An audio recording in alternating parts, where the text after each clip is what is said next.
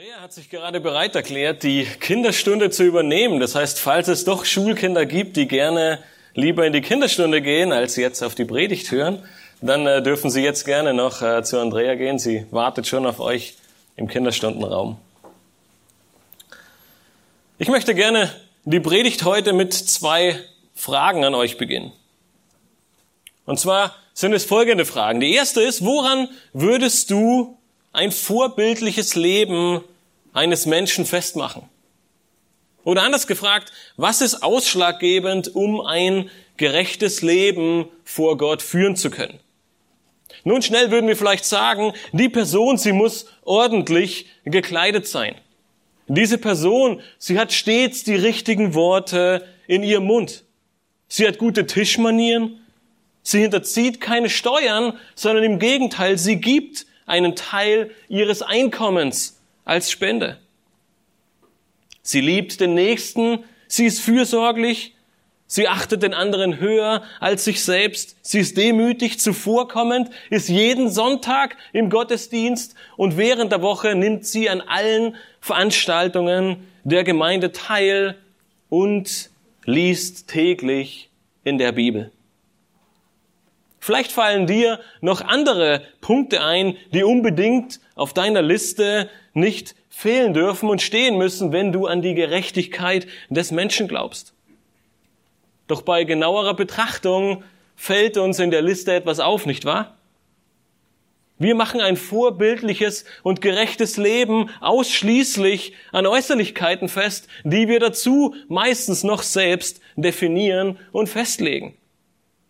Das sind die Dinge, die wir oft selbst praktizieren, die uns scheinbar relativ leicht fallen und die wir dann auch von anderen Personen erwarten, um so mit Sicherheit beurteilen zu können, diese Person führt ein gerechtes Leben oder eben nicht.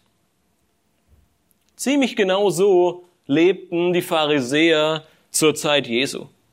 Die Gesetze und Gebote, sie standen über allen und sie waren ihnen unglaublich wichtig.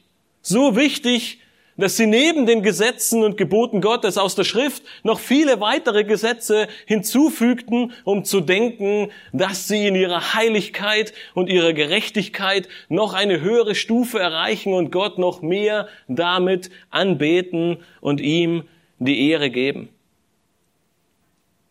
Als Jesus seinen Dienst begann, dauerte es nicht lange, bis er ihnen genau diesen Zahn zog.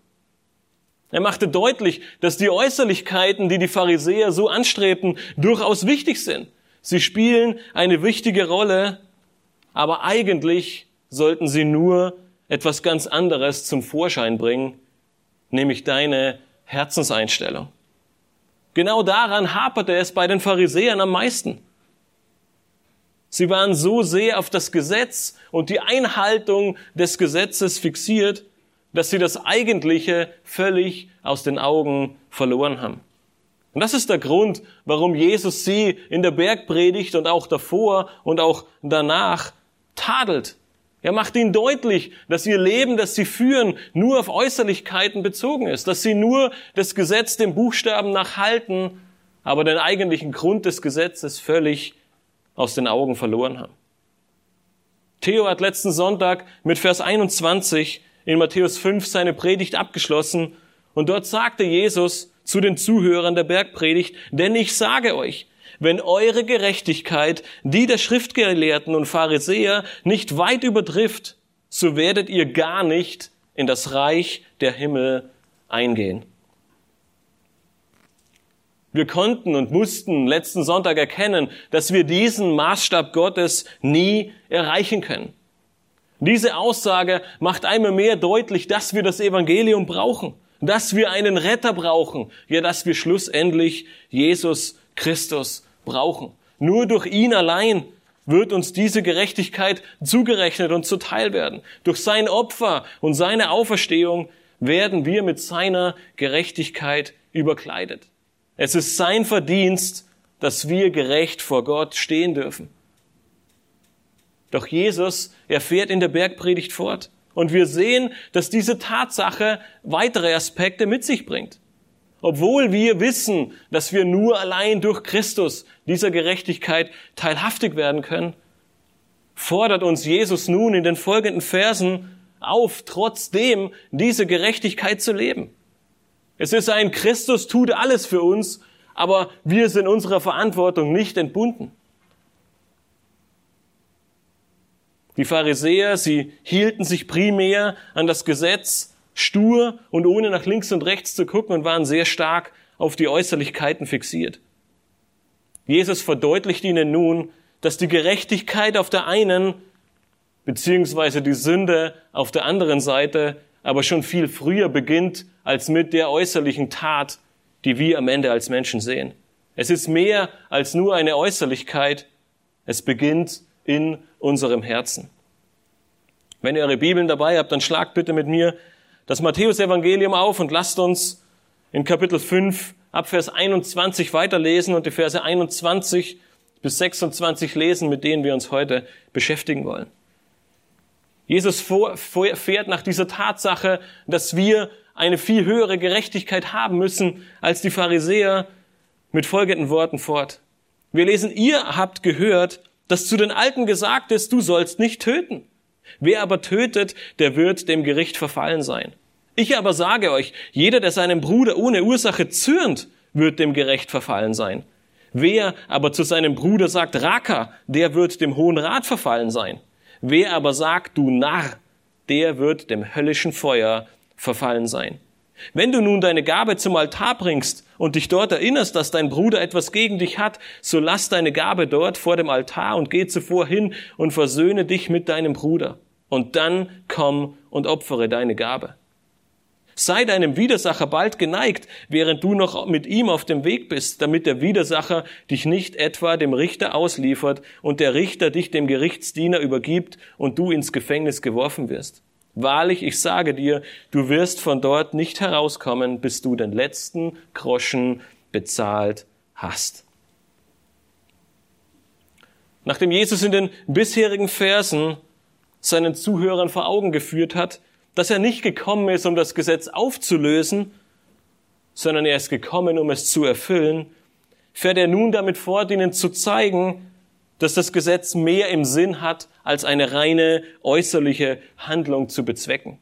In diesem Abschnitt kannst du zwei wichtige Wahrheiten erkennen.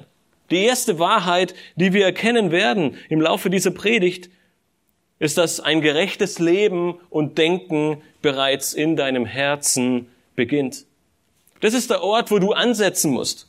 Das ist der Ort, wo das Gesetz den Finger in die Wunde legt. Deshalb brauchen wir Christus. Er schenkt uns ein neues Herz. Er verändert unser Denken. Die zweite Wahrheit, die wir in diesem Abschnitt erkennen dürfen, ist, dass Gott uns ein gerechtes Leben ermöglicht und uns dazu führen möchte.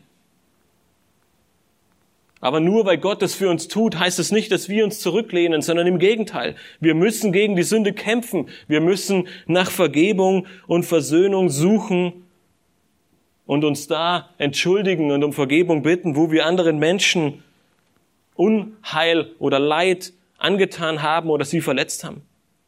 Jesus er benutzt in diesem zweiten Abschnitt, den wir später betrachten, zwei Bilder, um uns diese hohe Priorität und die Dringlichkeit dieser Tatsache vor Augen zu führen.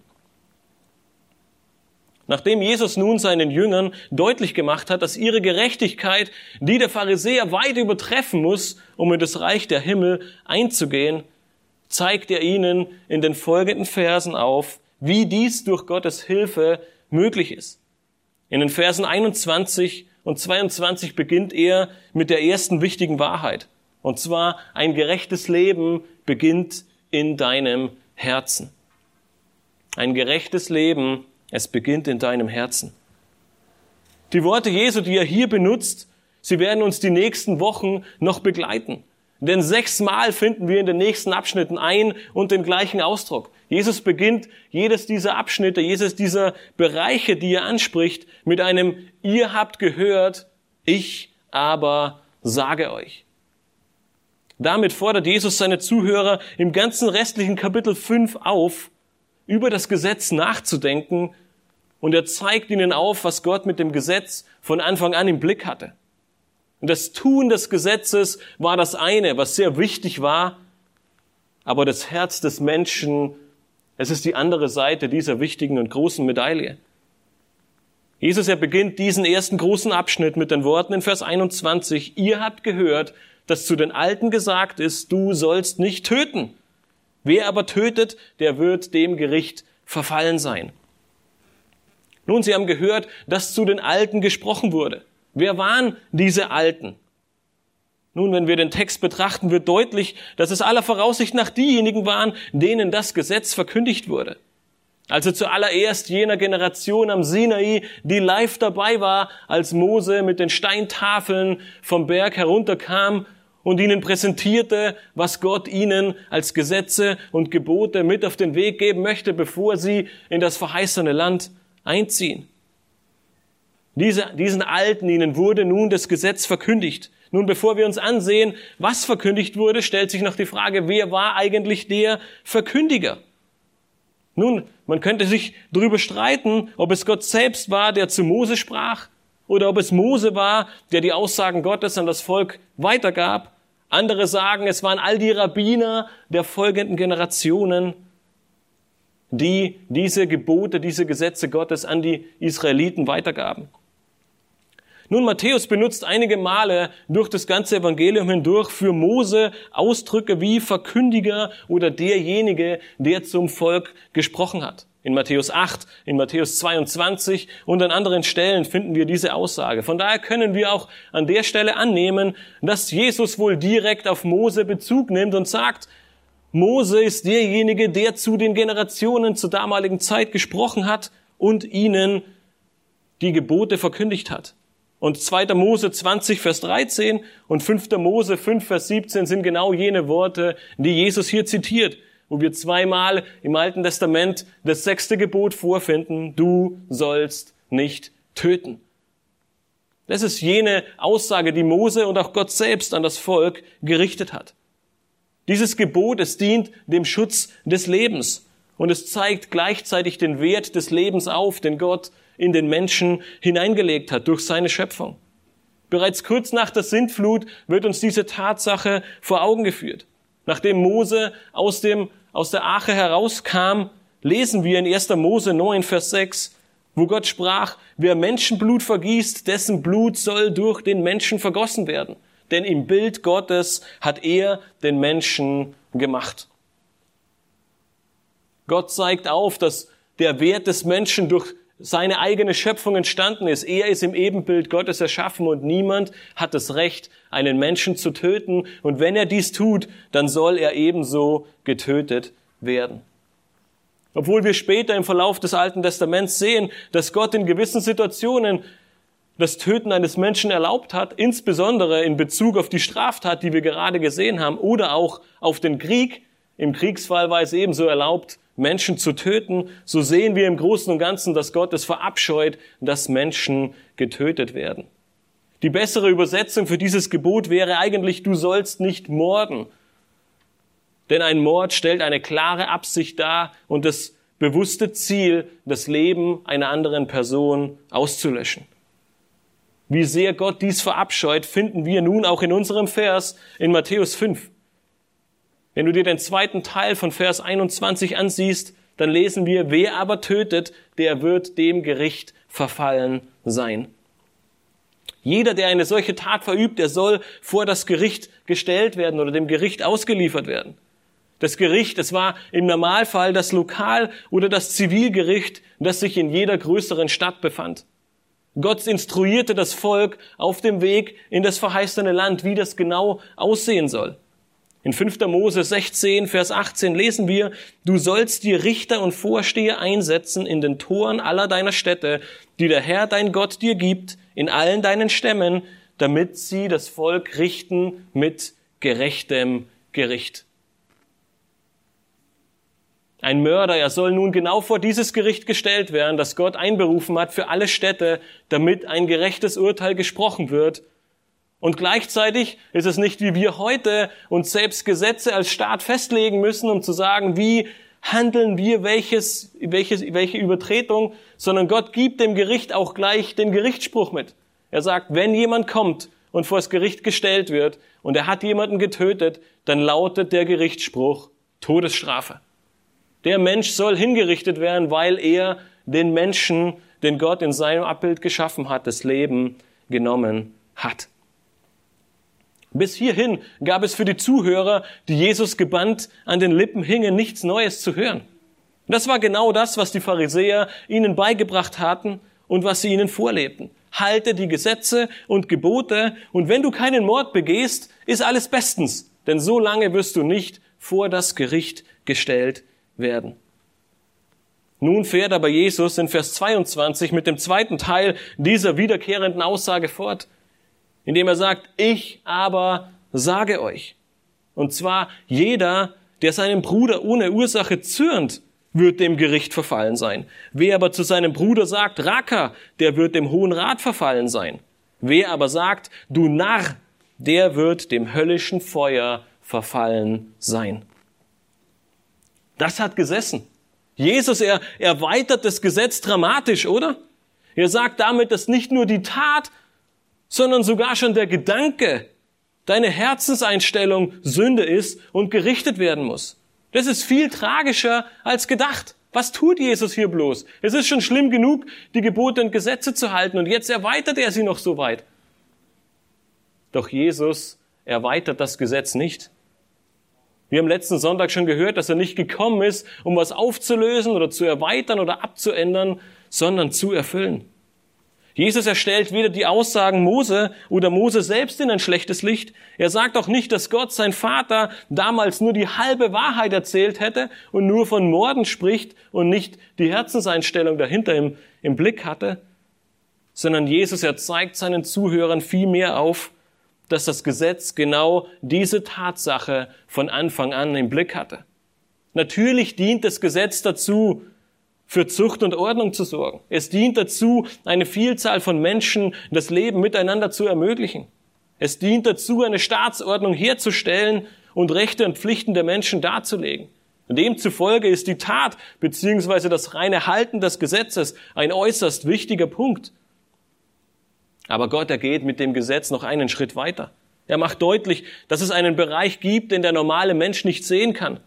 Gott aber schon nämlich das Herz des Menschen. Die Schaltzentrale, dort wo dein Denken, dein Fühlen und all die anderen Dinge, die der Mensch nicht sieht, stattfinden. Und genau dort, sagt Jesus nun, beginnt der eigentliche Mord in deinem Leben. Das Verrückte ist, das Denken ist eigentlich nicht neu. Während seines Dienstes zitierte Jesus öfter aus 3. Mose 19. Das war einer der liebsten Kapitel, aus denen er oft zitiert hat. Und in diesem wichtigen Kapitel des Alten Testaments steht in 3. Mose 19, Vers 17, du sollst deinen Bruder nicht hassen in deinem Herzen. Genau jene Wahrheit, die Jesus auch hier lehrt.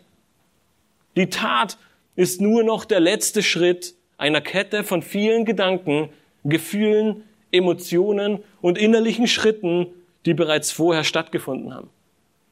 Deswegen finden wir einige Kapitel später in Matthäus 15, Vers 19 die wichtige Aussage, denn aus dem Herzen kommen böse Gedanken. Mord, Ehebruch, Unzucht, Diebstahl, falsche Zeugnisse, Lästerungen. Jesus macht mit seinen Worten, ich aber sage euch deutlich, dass die eigentliche Wurzel des Mordes Zorn ist. Vielleicht beginnt es scheinbar harmlos ein bisschen böse, ein wenig Groll. Doch es wird mehr. Zorn, die ersten bösen Worte, weitere schlechte Gedanken, Schimpfworte bis hin zu blankem Hass. Der Mord ist am Ende der letzte grauenvolle Schritt in dieser langen Liste voller Sünden. Deshalb sind die Worte Jesu hier sehr deutlich. Schau nochmal in Vers 22. Wenn du Zorn gegen deinen Bruder hegst, wirst du dem Gericht verfallen. Habt ihr schon mal von einer Verurteilung vor Gericht gehört, weil einer gegen den anderen zornig war? Höchstwahrscheinlich nicht. Doch Jesus macht hier deutlich, das ist der Fall. Dein Zorn, er wird dich vors Gericht bringen und dein Zorn wird das gleiche Gerichtsurteil nach sich ziehen wie Mord. Jesus erlässt die Hörer, die Zuhörer das volle Ausmaß ihrer Schuld erkennen. Jeder Zorn, er müsste angeklagt, er müsste verurteilt werden, weil er einen Verstoß gegen das Gebot Gottes darstellt. Es beginnt mit Zorn und wenn der Mensch diesem Zorn freien Lauf lässt, kann und wird es vielleicht am Ende in einer Tat enden, nämlich Mord. Der Apostel Johannes, er bringt genau diese Tatsache auf den Punkt, wenn wir in 1. Johannes 3, Vers 15 lesen, jeder, der seinen Bruder hasst, ist ein Mörder. Und ihr wisst, dass kein Mörder ewiges Leben bleibend in sich hat. Deshalb, so beginnt Jesus seine Aussage in Vers 22, muss Zorn gerichtet werden. Er fährt in seiner Aussage mit einer scheinbaren Steigerung fort und nennt zwei weitere Beispiele in Vers 22. Das erste lautet, wer aber seinem Bruder sagt, Raka, der wird dem Hohen Rat verfallen sein. Nun, was der Ausdruck Raka genau bedeutet, ist ein wenig umstritten, aber die meisten Ausleger gehen davon aus, dass er aus der aramäischen Sprache kommt und mit ziemlicher Sicherheit ist es ein Ausdruck von, ein Ausdruck von sehr ärgerlicher Geringschätzung, die auch mit Unwillen oder mit Zorn oder mit Verachtung einhergeht. Die gängigsten Übersetzungen dieses Wortes sind Nichtsnutz, Hohlkopf oder Schafskopf. Jesus sagt nun, wer mit diesen Worten zu einem Mitmenschen spricht, der soll dem Hohen Rat verfallen sein. Nun, der Hohe Rat oder auch Sanhedrin genannt, es war das höchste, der höchste jüdische Gerichtshof, die oberste Justizbehörde des Volkes.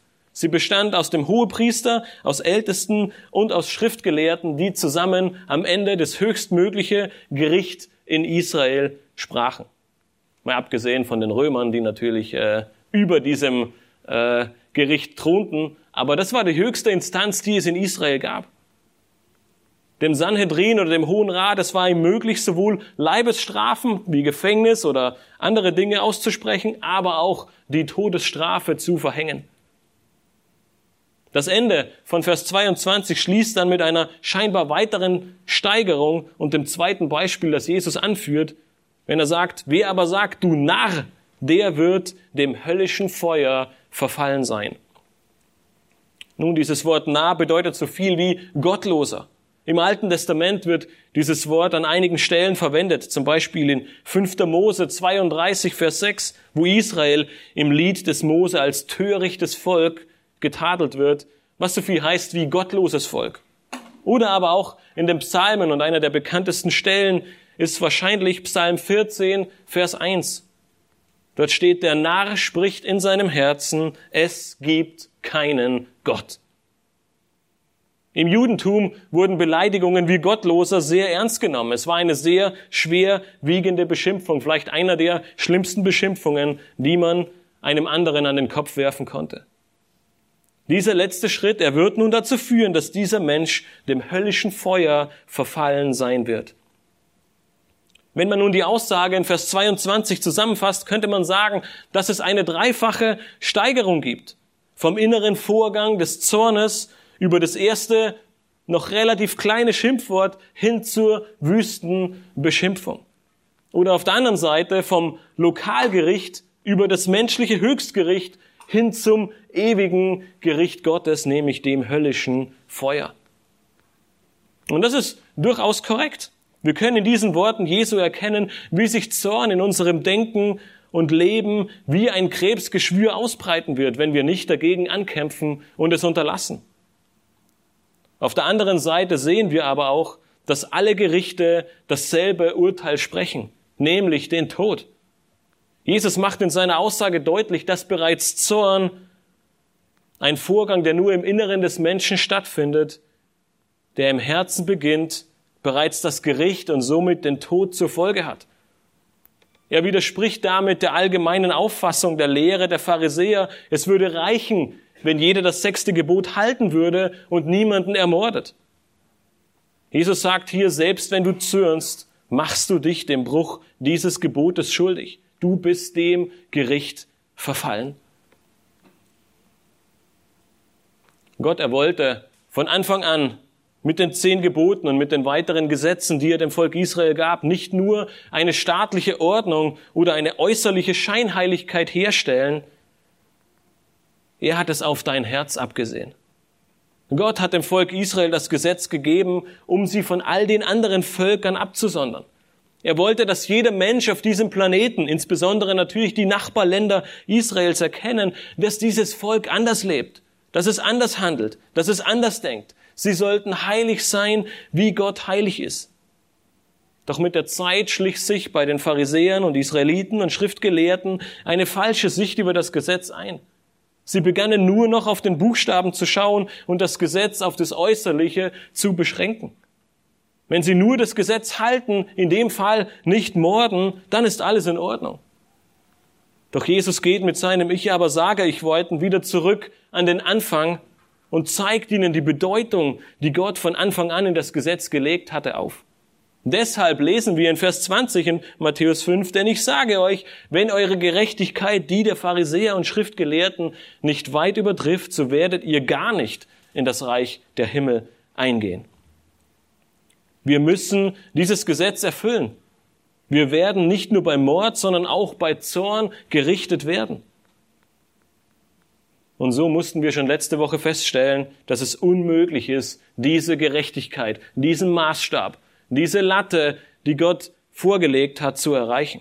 Gottes Maßstab, er ist zu groß. Es ist unmöglich für jeden Einzelnen von uns, diesen Maßstab zu erreichen. Wir brauchen Jesus Christus. Dein sündiges Herz, dein falsches Denken, dein Stolz, dein Egoismus, sie sind zu groß. Aber Jesus hat all das für dich getan. Er hat das Gesetz gehalten, ja, er hat es sogar erfüllt. Er lebte jenes sündlose Leben in völligem Gehorsam dem Gesetz gegenüber und starb schlussendlich stellvertretend für dich am Kreuz auf Golgatha. Sein Opfer und sein Blut, sie reinigen dich von der Sünde und geben dir genau jene Möglichkeit, die Jesus hier nun anspricht. Wenn du Buße tust, beziehungsweise getan hast, wenn du erkannt hast, dass du Sünder bist und Vergebung brauchst, wenn du jetzt ein Kind Gottes bist, dann hast du diese Gerechtigkeit, von der Jesus hier spricht. Nicht durch dich, sondern allein durch Christus. Eine der größten Verheißungen des Alten Testaments in Bezug auf den neuen Bund und das Opfer Christi finden wir in Hesekiel 36.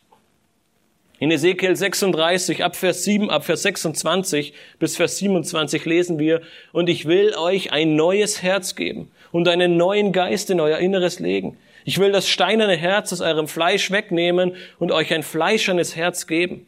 Ja, ich will meinen Geist in euer Inneres legen und werde bewirken, dass ihr in meinen Satzungen wandelt und meine Rechtsbestimmungen befolgt und tut. Das ist mit die größte Freude, die wir haben können, wenn wir das Alte Testament lesen. Wenn wir sehen, dass Gott in seiner Gnade uns ein neues Herz gibt, dass er uns die Möglichkeit gibt, in seinen Satzungen und seinen Rechtsbestimmungen zu wandeln und ihnen zu folgen. Und mit deiner Errettung hat Jesus Christus genau das in deinem Herzen bewirkt. Gottes Geist, er lebt in dir und er ermöglicht dir, Gottes Satzungen und Rechtsbestimmungen zu halten. Christus hat dir ermöglicht, dass deine Gerechtigkeit die der Pharisäer bei weitem übersteigt. Aber jetzt fährt Jesus fort und sagt, dieses Leben ist kein Selbstläufer. Es plätschert nicht einfach so vor sich hin. Immer wieder werden wir aufgerufen, im ganzen Neuen Testament allen Eifer daran zu setzen, heilig zu sein, wie Gott selbst heilig ist. In jeder Situation und in jedem Umstand Gott in allem die Ehre zu geben. 1. Korinther 10, Vers 31. Wenn du ein Kind Gottes bist, dann stehst du nicht mehr unter dem Gesetz und wirst auch nicht durch das Gesetz gerichtet. Aber wie Theo letzte Woche sehr gut auf den Punkt brachte, das Gesetz lehrt uns wichtige Prinzipien, die im Neuen Testament immer wieder aufgegriffen werden. Jakobus ergreift in seinem Brief, der sehr, sehr praktisch ist und viele Aufforderungen und Ermahnungen erhält, häufig auf die Bergpredigt zurück. Und so lesen wir in Jakobus 1, Vers 19, Darum, meine geliebten Brüder, sei jeder Mensch schnell zum Hören, langsam zum Reden, langsam zum Zorn. Denn der Zorn des Mannes vollbringt nicht Gottes Gerechtigkeit. Wir machen es uns manchmal sehr, sehr einfach, indem wir unsere eigenen Gebote und Gesetze aufstellen. Und manchmal sagen wir, ach, den Zorn, den wir hegen, der ist doch richtig klein. Zum Beispiel, wenn wir plötzlich auf der Fahrt im Urlaub im Stau stehen oder in den Berliner Morgenverkehr kommen. Dieser kleine Anfall von Zorn ist halb so schlimm. Es kann auch ein bisschen deutlicher werden. In den Situationen, wenn zum Beispiel die Kinder nicht gehorchen oder jemand anderer Meinung ist als du. Der Zorn kann vielleicht noch einen Schritt größer werden. Wir können aber auch zornig auf uns selbst sein, wenn wir etwas nicht erreicht haben, was wir unbedingt wollten. Wir können zornig auf Gott sein, wenn er uns nicht das gibt, was wir eigentlich der festen Überzeugung sind, dass wir verdient hätten. Wir können zornig auf unseren Ehepartner sein, weil er nicht das tut, tut oder denkt, was wir wollen. Wir können zornig auf unsere Vorgesetzten sein, weil wir wieder nicht befördert wurden oder keine Gehaltserhöhung erhalten haben. Der Zorn, er lässt sich in unzähligen Situationen fortführen und schnell wird klar, wenn wir darüber nachdenken, dass niemand in diesem Raum sitzt, der völlig frei von Zorn ist. Es ist nur die Frage, in welchem Bereich er rauskommt oder wo man dich anpieksen muss, dass Zorn in deinen Gedanken und vielleicht auch in deinen Worten entsteht. Und so sehen wir, dass Zorn, unser eigener Stolz, unser Egoismus, die Geringschätzung unseres Nächsten gegenüber, all diese Dinge, sie hängen meistens sehr, sehr eng zusammen. Jakobus sagt, mit unserem Zorn vollbringen wir nicht Gottes Gerechtigkeit.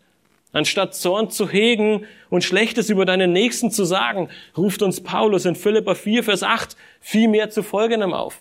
Er sagt uns im Übrigen, ihr Brüder, alles, was wahrhaftig, was ehrbar, was gerecht, was rein, was liebenswert, was wohllautend, was irgendeine Tugend oder etwas Lobenswertes ist, darauf seid bedacht.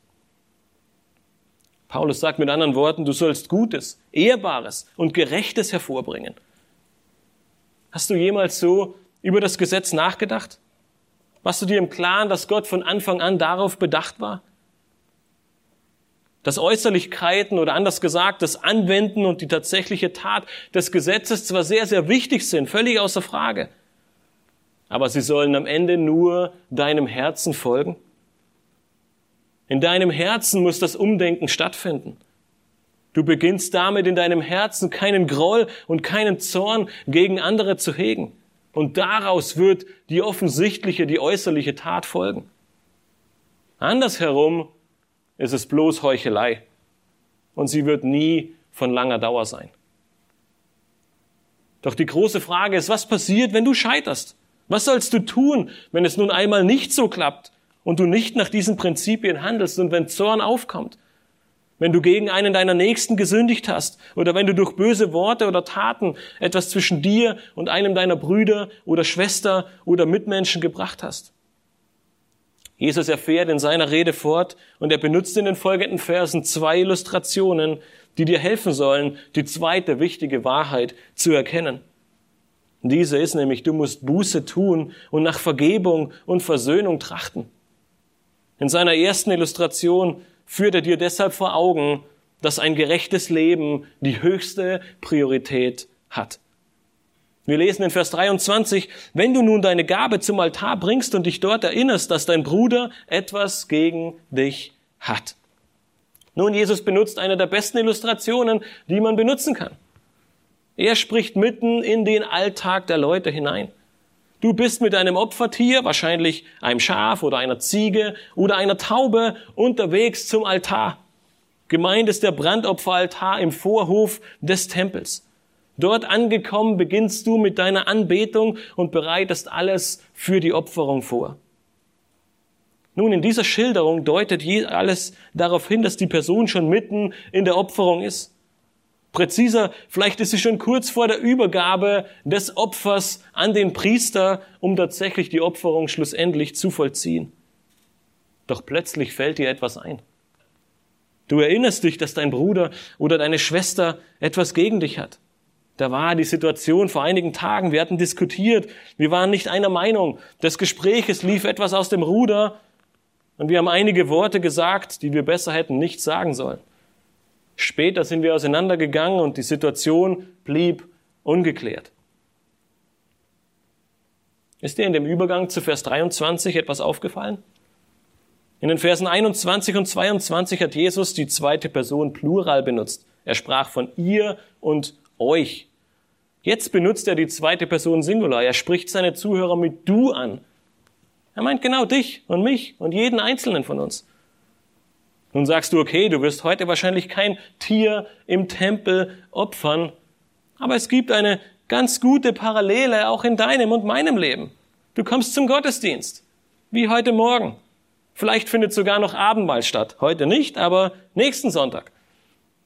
Und mitten in diesem Prozess fällt dir ein, dass etwas nicht stimmt, wie wir gerade gehört haben. Im Übrigen fragt Jesus hier nicht danach, wer recht hat, du oder dein Bruder. Ihm genügt die Tatsache, dass das Verhältnis gestört ist. Wie solltest du reagieren? Am besten die Sache schnell hinter dich bringen und bloß einem nichts anmerken lassen. Es ist doch richtig peinlich, in so einem Moment einen Rückzieher zu machen. Der Priester erstreckt schon die Hand nach deinem Opfertier aus. Oder in deinem Kontext, das Brot zum Abendmahl wird dir gerade gereicht. Es geht doch um die Anbetung Gottes, das höchste Gut. Doch Jesus fährt in Vers 24 fort und sagt, so lass deine Gabe dort vor dem Altar und geh zuvor hin und versöhne dich mit deinem Bruder und dann komm und opfere deine Gabe. Jesus, er spricht hier nochmal mitten in das Leben der Zuhörer hinein. Die Darbringung des Opfers, es war jener Akt, in welchem der Israelit Gott nahte, in welcher er sich insbesondere stark an Gottes Gnade erfreute und ihm dankbar sein Opfer hinlegte. Doch jetzt sollte er dies sofort stoppen und erst zu seinem Nächsten gehen und die Sache klären? Wie soll das geschehen, was Jesus hier fordert? Wo, wo soll das Opfertier in der Zwischenzeit bleiben? Soll ein Israelit, der aus Galiläa kam, erstmal drei Tage lang zurück in seine Heimat laufen, um, um Vergebung zu bitten, ehe er das Opfer darbringt? Nun, Jesus erlässt diese Fragen in gewisser Weise offen, aber der Sinn der Worte waren auch bereits zur damaligen Zeit längst verständlich. Im Psalm 24, Vers 3 und 4 können wir nachlesen, wie ein Mensch zum Berg des Herrn kommen soll. Der Psalm beginnt in Vers 3, Psalm 24 mit, wer darf, wer darf auf den Berg des Herrn steigen und wer darf an seiner heiligen Stätte stehen? Wer unschuldige Hände hat und ein reines Herz, wer seine Seele nicht auf Trug richtet und nicht falsch schwört, Jesus, er erniedrigte mit seinen Worten nicht die Opferung oder er stellte die Gebote Gottes der Opferung in Frage. Er macht vielmehr deutlich, dass es Gott auch in diesem wichtigen Punkt um mehr geht als bloß den reinen Akt. Gott sieht in dein Herz, er kennt jeden deiner Gedanken und er will ein Opfer, das du ihm aus reinem Herzen entgegenbringst. Deshalb sagt er, soll zuerst dieser Punkt geklärt werden, ehe es um die Opferung geht. Leicht überhört man die letzten Worte dieses Verses. Jesus sagt nämlich, wenn die Versöhnung dann stattgefunden hat, wenn Vergebung geschehen ist, dann komm zurück und opfere die Gabe und bete Gott an und danke ihm für seine große Gnade und für all das, was er in deinem Leben getan hat. Jesus erschmälert die Opferdarbringung nicht, sondern er zeigt in den Versen die hohe Priorität eines gerechten Lebens auf. Erst wenn Versöhnung stattgefunden hat, wenn die Probleme aus der Welt geschaffen sind, dann bring deine Gabe dar. Genau dieses Prinzip finden wir auch in 1. Korinther 11 in Bezug auf das Abendmahl. In Vers 27 lesen wir, wer also unwürdig dieses Brot isst oder den Kelch des Herrn trinkt, der ist schuldig am Leib und Blut des Herrn. Das Abendmahl, es erinnert uns in ähnlicher Weise wie die Opferung der Israeliten damals an die Gnade, an die Barmherzigkeit, an die Größe Gottes und an dieses unglaubliche Opfer, das Jesus Christus für uns am Kreuz vollbracht hat. Wir erinnern uns beim Abendmahl an das Opfer Christi und seine Errettung.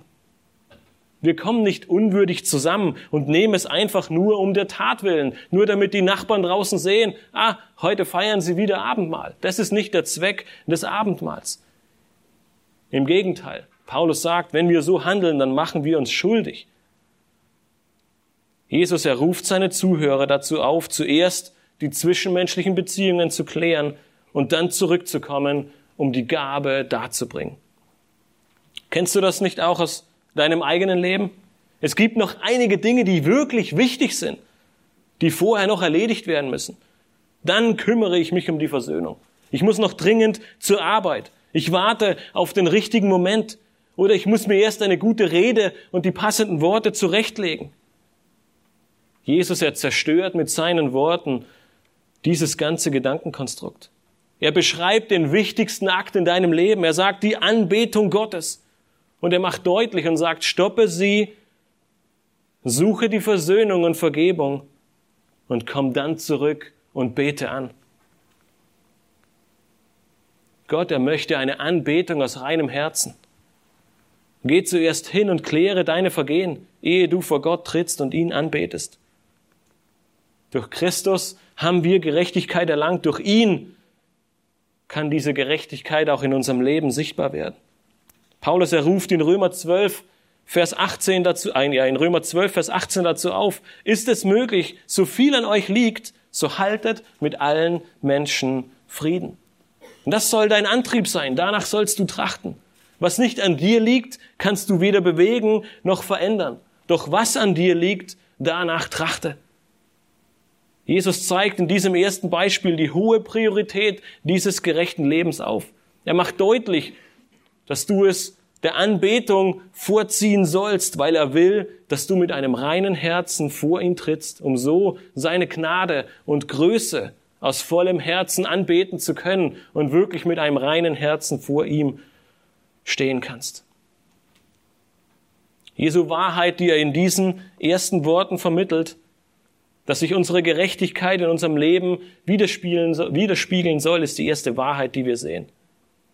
Nachdem du gesehen hast, dass es eine hohe Priorität ist, in deinem Leben nach dieser Gerechtigkeit zu streben, zeigt Jesus anhand der zweiten Illustration auf, dass ein gerechtes Leben nach schneller Versöhnung strebt. Ein gerechtes Leben strebt nach schneller Versöhnung. Wir lesen in Vers 25, sei deinem Widersacher bald geneigt, während du noch mit ihm auf dem Weg bist, damit der Widersacher dich nicht etwa dem Richter ausliefert und der Richter dich dem Gerichtsdiener übergibt und du ins Gefängnis geworfen wirst. Das, das Bild, das Jesus hier in dieser zweiten Illustration benutzt, ist in vielen Aspekten ähnlich dem ersten. Wieder sehen wir, dass bereits ein gewisser Fortschritt in diesem Prozess stattgefunden hat. Ähnlich wie beim Opfer, es steht unmittelbar bevor, ist auch hier bereits etwas passiert. Scheinbar konnten sich diese beiden Parteien nicht einigen und sie befinden sich bereits auf dem Weg zum Richter. Nun, Jesus benutzt in dieser Illustration womöglich zwei Parteien, die offenbar in einem kleinen Ort wohnen, in dem es kein Lokalgericht gibt. So befinden sie sich wahrscheinlich auf dem Weg zum nächsten Gericht, zum nächsten Richter, der ein Urteil sprechen kann. Jesus sagt hier, der Weg, er ist die Chance. Hier kannst du dich noch mit ihm verständigen. Der Text, der zeigt somit in weiterer Folge auf, dass gewisse Eile geboten ist. Wenn du da bist, dann kann es bereits zu spät sein. Man soll nicht warten, bis der Weg zu Ende ist und man vor dem Gerichtsgebäude steht. Sei dem Widersacher bald geneigt. Tue alles, was in deiner Macht steht, um eine Einigung, um Versöhnung zu erzielen. Und dabei setzt Jesus in der Tat voraus, dass man nachgibt und nicht bis zum letzten Moment auf dem eigenen Recht beharrt. Wie Paulus in Römer 12 sagt, versuche Frieden mit jedermann zu halten. Die Folgen, sie können nämlich gravierend ausfallen. Wenn du dem Richter ausgeliefert wirst und den Prozess verlierst, wartet bereits der Gerichtsdiener auf dich. Dessen Auftrag ist es, dich ins Gefängnis zu werfen. Neben der hohen Priorität verdeutlicht nun Jesus hier in diesem zweiten Bild die Tatsache, dass wir nicht auf Worten, dass wir nicht auf morgen warten sollen, dass wir nicht Gras über die Sache wachsen lassen sollen. Bald und während. In Vers 25 macht deutlich, dass wir schnell nach Versöhnung und Einigung streben sollen. Denn wenn das Gericht Recht gesprochen hat und du verurteilt wirst, dann finden wir im letzten Vers dieses Abschnitts die Folgen. Vers 26 sagt uns, wahrlich, ich sage dir, du wirst von dort nicht herauskommen, bis du den letzten Groschen bezahlt hast. Du musst im Gefängnis bleiben, bis deine ganze Schuld bezahlt ist. Der Groschen, er stellt die kleinste jüdische Münze dar. Demnach sagt Jesus, du musst deine Schuld bis auf die kleinste Münze, bis auf den kleinstmöglichen Betrag abbezahlen, bevor du wieder aus dem Gefängnis herauskommst. Nun, die Schuld im Gefängnis zu bezahlen scheint relativ schwierig zu sein. Diese Tatsache hat einige Ausleger dazu bewogen, diese Illustration ausschließlich auf das endgültige, auf das ewige Gericht zu beziehen. Und zweifelsohne können wir diese Tatsache hier sehen. Unsere Unbußfertigkeit und unsere Ablehnung von Versöhnung und Vergebung unserem Nächsten gegenüber, sie wird unweigerlich in einem ewigen Gericht enden. Jeder Mensch, der nicht Buße tut, jeder Mensch, der nicht bereit ist zu vergeben, er wird vor Gott und seinem Gericht nicht bestehen können. Doch auf der anderen Seite sehen wir genauso, dass Jesus die ganze Bergpredigt nutzt, um uns Gläubigen aufzuzeigen, wie ein wahrer Wandel eines Gläubigen, ein wahrer Wandel in unserem Leben im Reich Gottes aussehen soll. Demnach würde es der Gesamtaussage Jesu widersprechen, wenn wir hier nur das Gesagte auf das Endgericht beziehen. Unsere Art, wie wir hier und jetzt leben, unsere Bereitschaft zur Vergebung, unsere Bereitschaft zur Versöhnung und unser Wille, den ersten Schritt zu tun und danach zu streben, Versöhnung zu suchen, sie werden Auswirkungen auf unser Leben hier und jetzt haben, zum Guten, aber auch zum Schlechten, wie Jesus hier sagt. Nun entspricht dieses zweite Bild deinem Leben als Gläubiger? Suchst du Versöhnung mit deinem Nächsten oder auch mit deinem Widersacher und zwar möglichst schnell? Oder bist du eher einer von der Sorte, der gerne Gras über die Sache wachsen lässt? Der sich gerne Zeit lässt und wartet, ob sich irgendwann ein guter Moment ergibt oder eine passende Situation um die Ecke kommt? Bist du vielleicht zu stolz, um Versöhnung und Vergebung zu erbitten? Jesus macht durch dieses zweite Bild deutlich, dass es unsere Aufgabe, unser Trachten und unser Ziel sein soll, so schnell wie möglich und ohne Umwege nach Versöhnung zu suchen. Du sollst bereit sein, nicht bis zum bitteren Ende auf deinem Recht zu harren, sondern demütig nach Einheit suchen. Und auch hier erkennen wir bei Jakobus eine wichtige Wahrheit. Nachdem Jakobus in Kapitel 3 sehr ausführlich über die Zunge, das heißt unsere Sprache und deren unheilsamen Übel gesprochen hat, die im Übrigen sehr in einem engen Zusammenhang mit unserem Herzen und unserem Zorn steht, geht er am Ende von Kapitel 3 auf die Weisheit ein. Wir haben vor einigen Monaten von Alex schon eine Predigt darüber gehört. Und der Übergang von dieser falschen Weisheit, nämlich der menschlichen, der satanischen, der irdischen, hin zur göttlichen Weisheit, liest sich in Jakobus 3, 16 bis 18 wie folgt.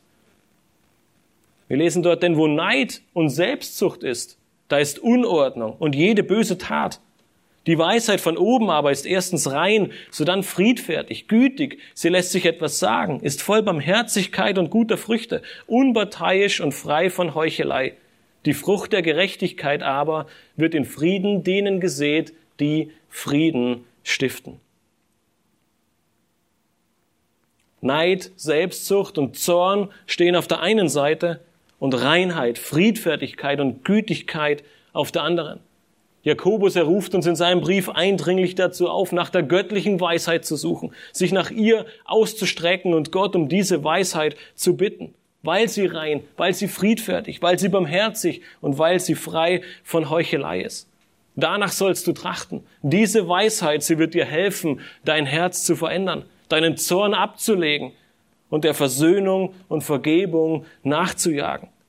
In Christus findest du die Fülle der Weisheit. In ihm findest du die Gerechtigkeit und sein Geist, er wird dir ermöglichen, dieses Leben in völliger Hingabe und in Gerechtigkeit zu leben und danach zu trachten, Versöhnung herbeizuführen und nicht im Zorn zu verweilen. Ich möchte dir am Ende nochmal die Frage stellen vom Beginn der Predigt. Woran würdest du ein vorbildliches Leben einer Person festmachen? Was ist ausschlaggebend, um ein gerechtes Leben führen zu können? Nun, vielleicht sagst du jetzt in allererster Instanz und ohne Umschweife Jesus Christus allein. Kein Gesetz, keine gute Tat, kein noch so scheinbar vorbildliches Leben können den von Gott angesetzten Maßstab erreichen. Wir brauchen Christus als unseren Herrn und Retter. Amen. Es gibt keinen anderen Weg, diese Gerechtigkeit zu erreichen. Doch mit diesem Wissen, mit dieser Tatsache, mit dieser überschwänglichen Gnade Gottes im Gepäck können und sollen wir uns auf den Weg machen, ein Leben zu seiner Ehre zu führen und nach einem heiligen und gerechten Lebenswandel zu streben.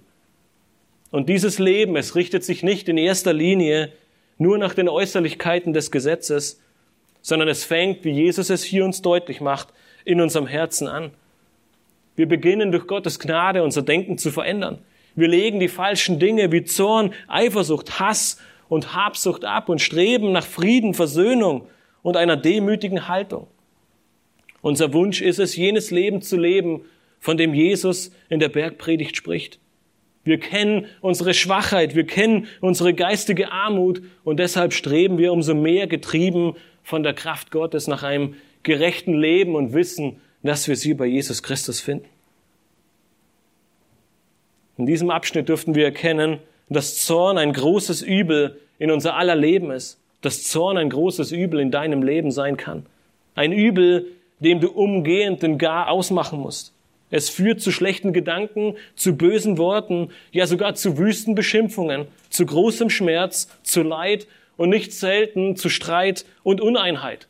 Und im schlimmsten Fall, wie wir hier gesehen haben, zu Mord. Doch Jesus, er liefert dir das Rezept. Du suchst umgehend Versöhnung. Du erkennst, dass dies die höchste Priorität einnehmen muss. Und du strebst eifrig danach, es schnell zu tun. Du möchtest, wie Paulus es sagt, Frieden mit jedermann nachjagen. Und Alice Willard, der brachte es auf den Punkt, als er sagte, es gibt nichts, was man mit, es gibt nichts, was man mit Zorn tun kann, was man ohne ihn nicht besser machen kann. Und das ist unser Bestreben, das ist dein Bestreben. Du legst den Zorn ab und du strebst nach Versöhnung und Vergebung. Ich möchte schließen mit einigen Versen aus Kolosser 3, wo Paulus diese Veränderung in unserem Herzen in sehr, sehr guter Art und Weise beschreibt und uns aufzeigt, was wir ablegen und was wir anziehen sollen, weil Christus es uns ermöglicht, weil der Geist es in uns ermöglicht. In Kolosser 3, in den Versen 8 und 12 bis 13 lesen wir, jetzt aber legt ab alles, jetzt aber legt auch ihr das alles ab. Zorn, Wut, Bosheit, Lästerung, hässliche Redensarten aus eurem Mund. Aber so zieht nun an als Gottes Auserwählte, Heilige und Geliebte, herzliches Erbarmen, Freundlichkeit, Demut, Sanftmut, Langmut, ertragt einander und vergebt einander, wenn einer gegen den anderen zu klagen hat, gleich wie Christus euch vergeben hat, so auch ihr. Danach wollen wir trachten. Das ist unsere Ausrichtung als Gläubige. Wir legen den Zorn, den Wut und die Bosheit ab und wir ziehen Sanftmut, herzliches Erbarmen, Freundlichkeit und Demut an. Damit wir Christus ähnlicher werden, damit wir dieses Leben führen können. Und in all dem dürfen wir wissen, dass er derjenige ist, der uns die Kraft, der uns die Gerechtigkeit und der uns das Gelingen dazu schenkt. Lasst uns am Ende aufstehen und gemeinsam beten.